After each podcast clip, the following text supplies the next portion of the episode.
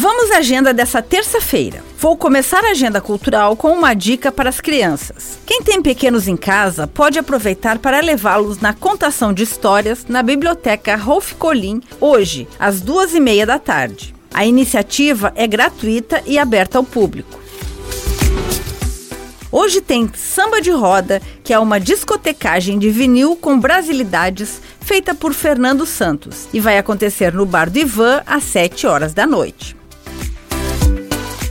Agora um olhar especial para o Carnaval de Joinville. Tem ensaio técnico da Escola de Samba Diversidade às 7 horas da noite no Expocentro Edmundo Dobrava, ao lado do Centro Eventos. E anota na agenda para amanhã.